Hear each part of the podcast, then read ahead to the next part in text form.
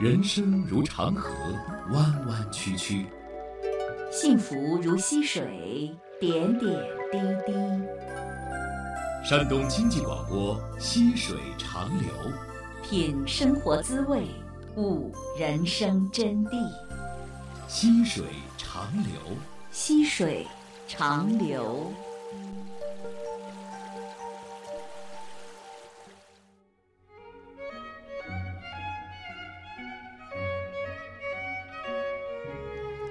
你也许有一张美丽的脸孔，清楚的五官，你的穿着有良好的品味，有优雅的仪态。你也许画画很好，描绘得出山川大地的美。但是，如果缺少了内心的善意，这一切美的外在附属品就只能带来肤浅的、世故的生活。让我们调转自己的视线，向内看，看向自己的心灵。家庭幸福的秘诀，事业成功的法宝，就在我们的心中。这里是和您一起进行心灵探索的溪水长流，我是主持人溪水。他即将为您讲述的是自己的故事，但又会让人觉得似曾相识，因为类似的事情或许就发生在。我们自己身上，老板那点事儿，听李福州为您讲述他的故事。您首先自我介绍一下好吗？我叫李福州，木子李，幸福的福，亚洲的洲。我那个来自济南沃尔电子公司，主要做这个开关电源、充电器、适配器，主要是给这些电子产品配套。凡是用到这电的，基本上都会用到我们的产品。做企业做了十三年了吧？是有多大规模的企业呢？呃，就做个一两千万，几十个人啊。做这个企业十三年了。呃，零四年开始做。零四年的时候，那时候您多大呀？可以透露吗？零四年的时候，那时候就二十五六岁吧，刚毕业三年多。那你刚毕业之后，为什么要走上自己创业这条路呢？被逼无奈走上了。第一家公司啊，做这段时间倒闭了。后来第二家公司，我当时是销售冠军，被拉着和人合伙做了一家公司。做起来之后呢，又把我给踢出来了，又散伙了，啊，没办法，其实还有一个短期合作，合作了大约有一个月，又散伙了，我们没有办法，就自己开始做。有没有想过，就是过去的这些散伙，就是半途而废，到底是为了什么呢？可能都是一些人生经历吧。其实我现在之所以能做公司，我很感恩前边的几家公司的这种经历。第一家公司主要是领导太多，费用太高。呃，我记得一年呢，第一家公司当时有最多的人数接近一百人。但是他的营业额实际上一年才二三十万，我们副总就六七个，而且副总之间有矛盾，大家也不统一，所以这个我觉得浪费了很多的资源。我当时就给我们董事长写信，我说这个公司应该怎么管理。反正我觉得这是其中的一个原因。第二家公司后来散伙之后，我觉得体会比较深的就是这几个大股东啊，他们这个也是有矛盾。第二个呢，就是他可能看到我们那些年轻的挣的钱多了，他不想给。所以我在想呢，我一定要做一个对得起员工的公司吧，这是我最早的一个起心动念，应该算是。于是呢，就自己做了个公司。那么自己做的这个公司就是现在这个公司了，一直是做的同样的业务。呃，一直是做的同样的业务，在这行业是干了十七个年头了。那你在自己创业的过程当中，企业发展还是比较顺利的？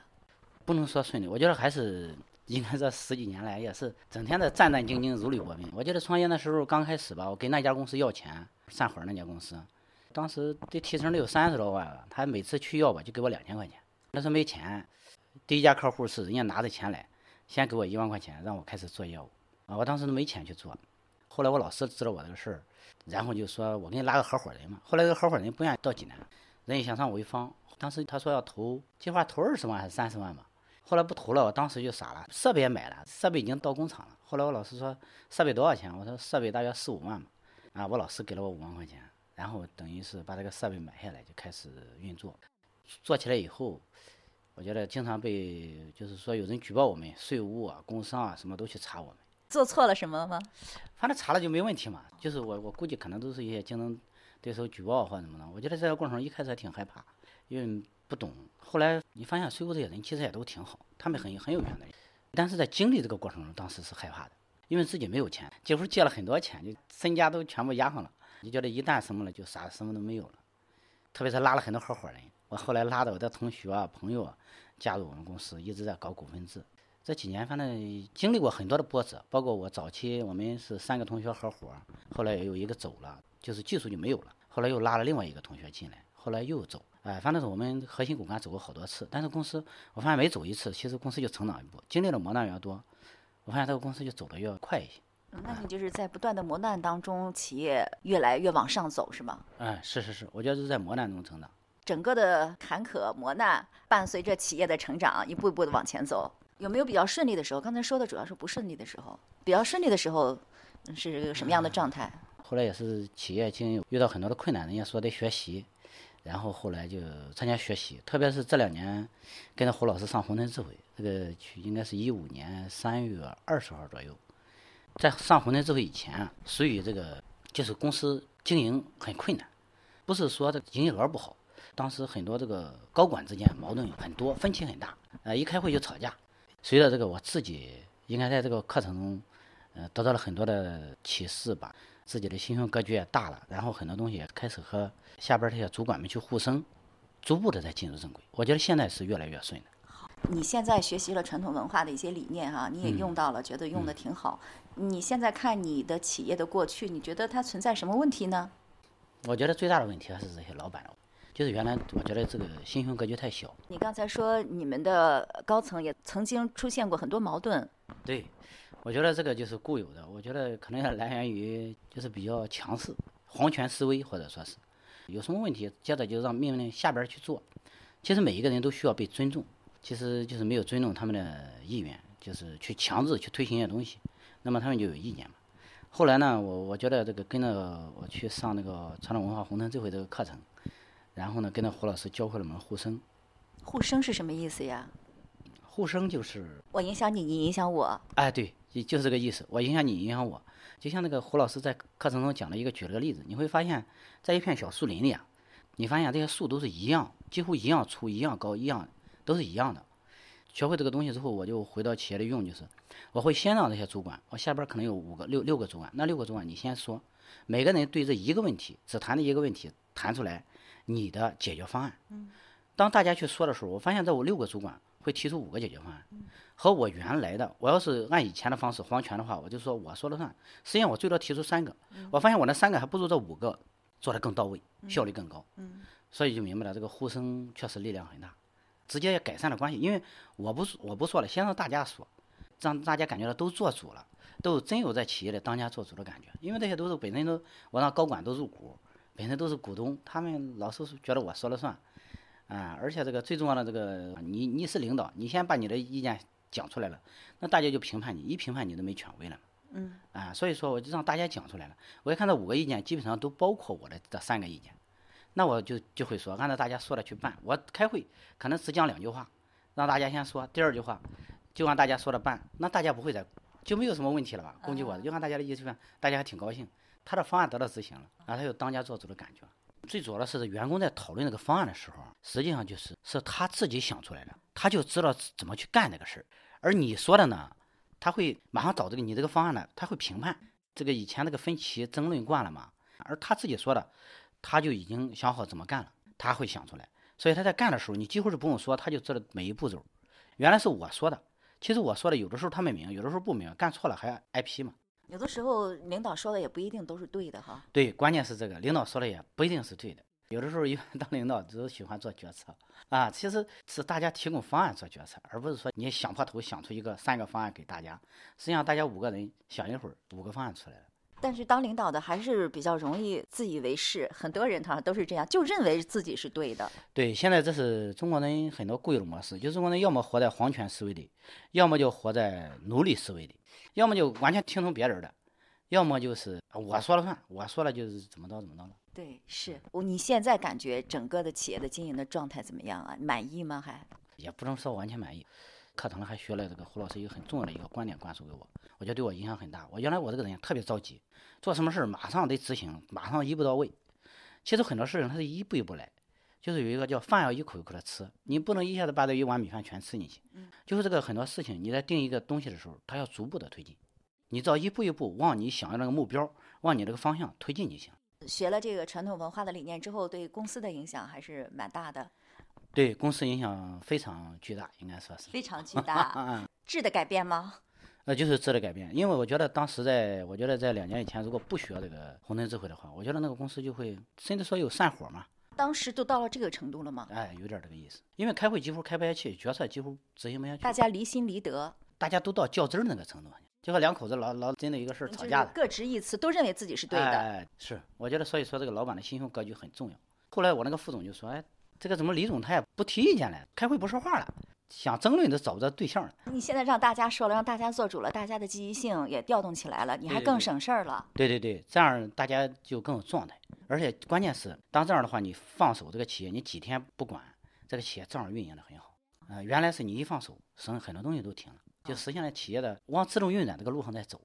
好，那你的经验，那最后总结一下，那就是放手，心胸格局。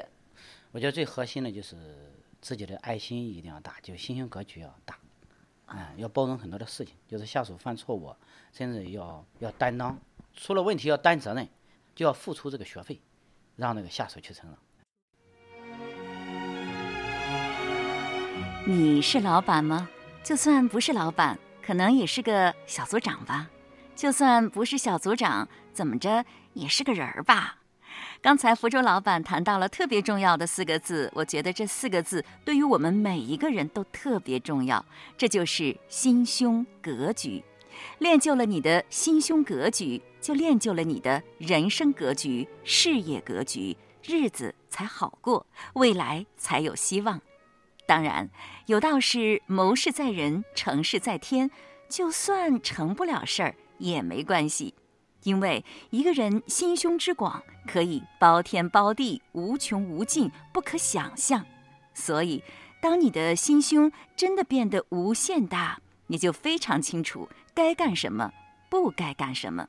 所谓顺势而为，这时候或许也就没有什么成与败、得与失之分了。好了，话有点扯远了。刚才李老板总是谈到一个叫“红尘智慧”的公益课程，这个课程的核心思想就是传统文化。在这方面，他又有什么心得体会呢？再一个很重要的一点，就是从传统文化吸取过来的，我觉得我受益最大的就是这个《弟子规》。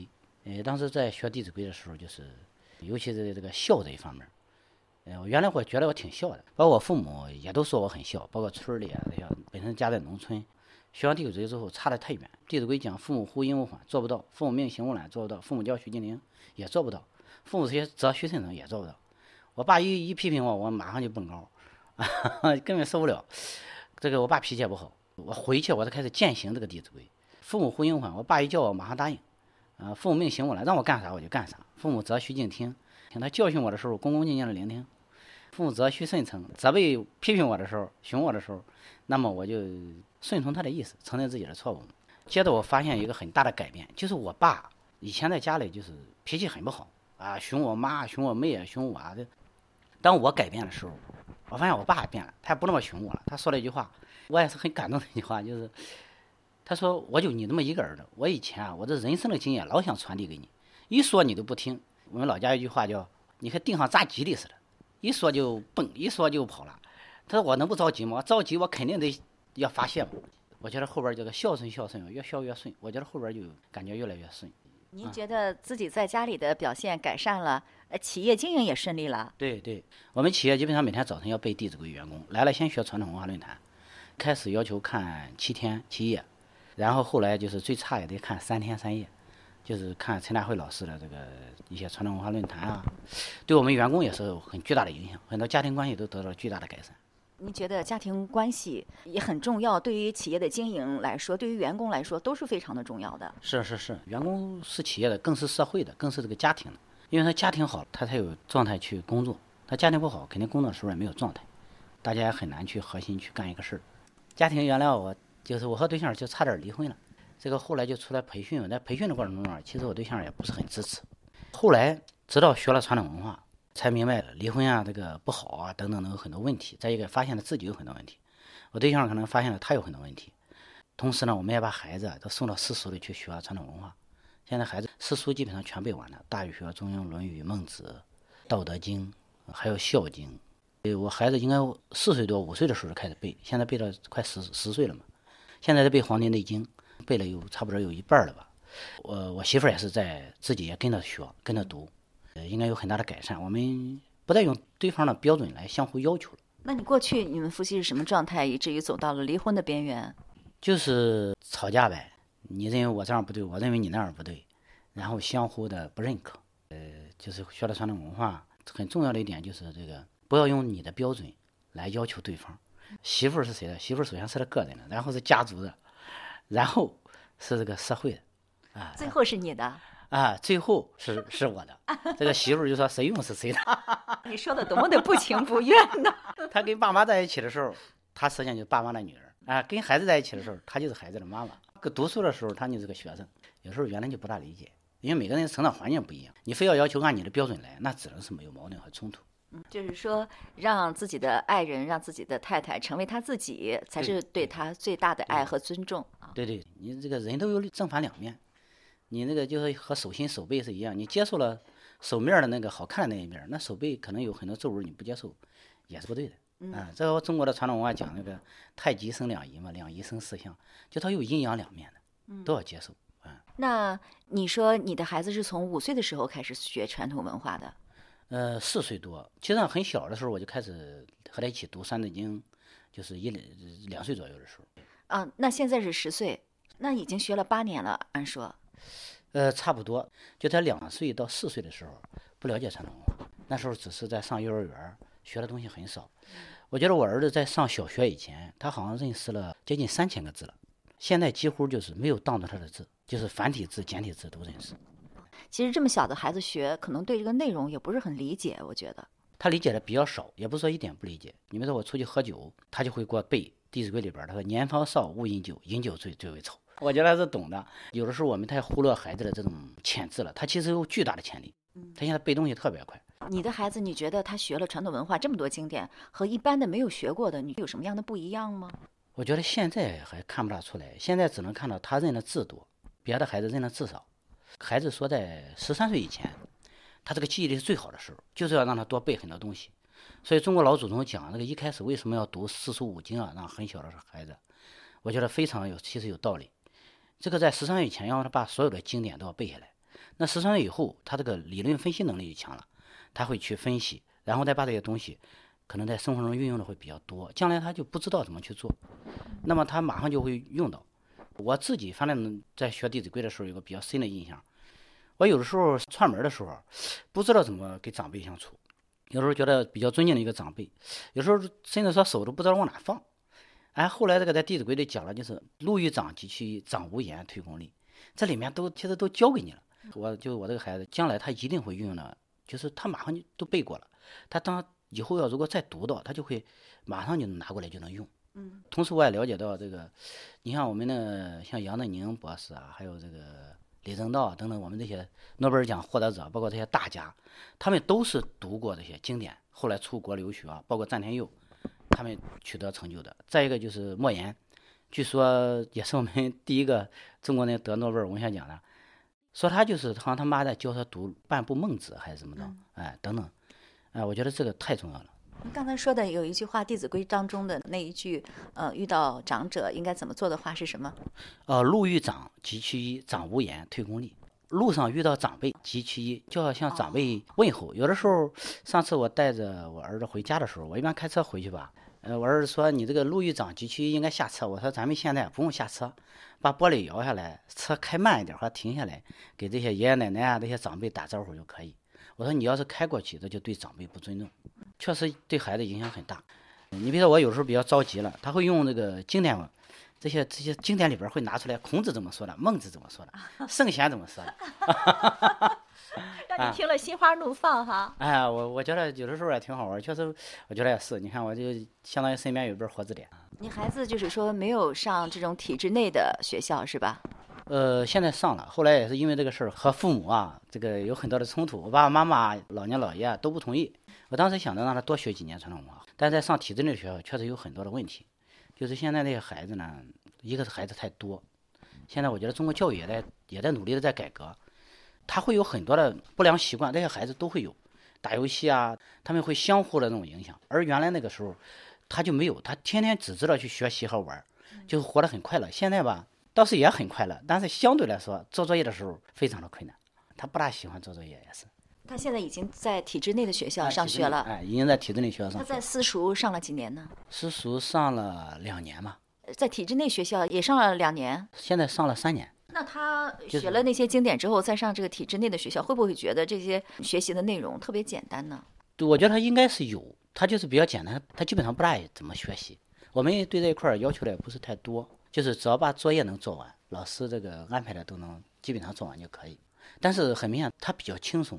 我觉得两年时间背了那么多东西啊！呃不，在体制学校，因为现在体制学校还有个好处什么呀？早晨起来我们会让他读，你现在读《黄帝内经》，早晨起来要读，可能是五遍到七遍吧。嗯。晚上要读五遍到七遍。现在每天上学啊，可能就五个小时左右吧。嗯。早晨可能八点到十点多就放学了。嗯。下午可能是一点半到三点多又放学了，所以三点多以后就可以做作业玩啊，然后后边这个就可以拿出时间来读经。啊。啊！我现在我对象基本上就陪着他一起读经。反正我觉得真是传统文化确实需要我们去传承。我觉得跟着胡老师去学，胡老师的梦想是建立一个呃红尘大学嘛，就是要弘扬中国的传统文化，呃，实现这个中华民族的复兴，贡献一份力量。我觉得我们就跟着往前走。第一是把企业做好，照顾好我们的员工；第二个呢，就是带动更多的企业、更多的人，呃，去学习传统文化，践行传统文化，实现我们伟大的习主席提出来的中国梦。好，我感觉你就是从传统文化当中找到了让自己的企业蒸蒸日上的这样一个密码。是，就做的越来越有意义。原来干的很累，现在干的应该说是越来越有劲。你现在觉得意义是什么？过去是为了追求什么做企业？现在做企业是为了追求什么？原来做企业吧，就是为了有一个自己的生存空间，就是自己能有工资啊，能养活一家人啊，甚至说实现小时候梦想，做一个企业，然后能让父母脸上有光。呃，或者叫光宗耀祖，然后现在更多的是一份责任。就原来有很多的抱怨，就觉得这个可能这方面不好啊，那方面不好啊，别人这方面不好，那方面不好。现在能负责任的心态去看，其实自己管一个企业都难，何况我们的国家、我们的政府管这么多人。其实我们就负责任去做，呃，只要是正能量的方向，就做一些力所能及的事，负责任的去做事，看待一件事。负责任是对谁负责任呢？第一个可能是对员工啊，对家庭啊。对身边啊，甚至说对我们的政府，啊，我觉得对国家也也要负责任。因为现在更多的是有人会抱怨那个我们的国家怎么样，政策怎么样，政府怎么样，啊，包括别人怎么样，啊，包括现在特别的有很多这个什么地沟油啊等等这些坑害人民健康的这些事情。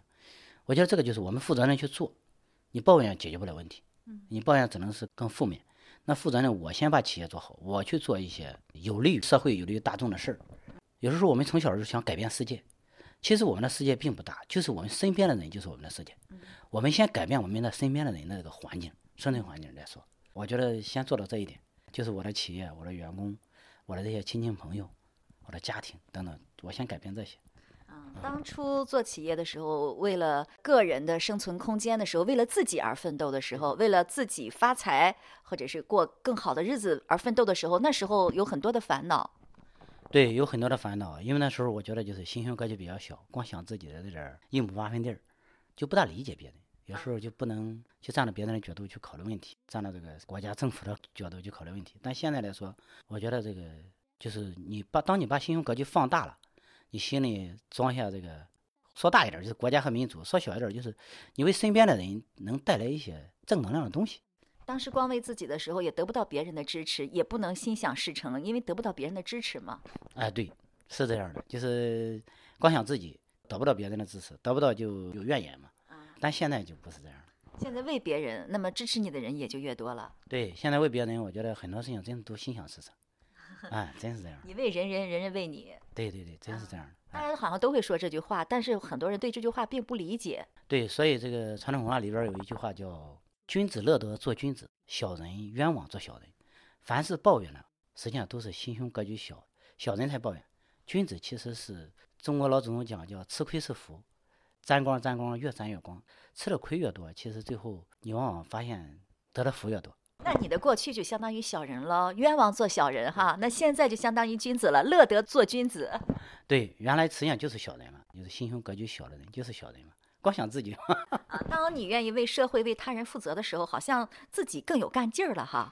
对，嗯，你当为别人的时候，这个干劲儿是不一样的，啊，爱心是不一样的。啊，你的心量越大，干劲儿越大，得到的就越多。是是，我觉得这一点儿就是我们的毛主席啊，包括我们的周总理，我觉得早期都是为了解放全中国，为中华之崛起而读书，就是因为他们从小就心胸格局非常的大，所以他们才取得那种辉煌的成就。所以有这么多人追随他们，赢得了新中国的建立。是是，我觉得就是这样，就是因为他们有一个伟大的梦想啊，所以感召了我们的这个十大元帅啊，感召了我们的这些更多的这种人才跟随。啊，我觉得每一个人都应该有梦想，然后感召更多有梦想的人，一起去创造一个美好的世界。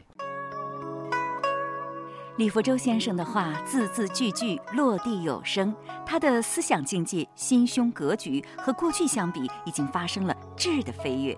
我想，如果他讲述的道理大家都明白了，都做到了，那我们的生活该是多么美好，我们的国家又该是多么有希望啊！我们中华民族复兴梦的实现就会早日到来的。祝福他，也祝福我们的祖国。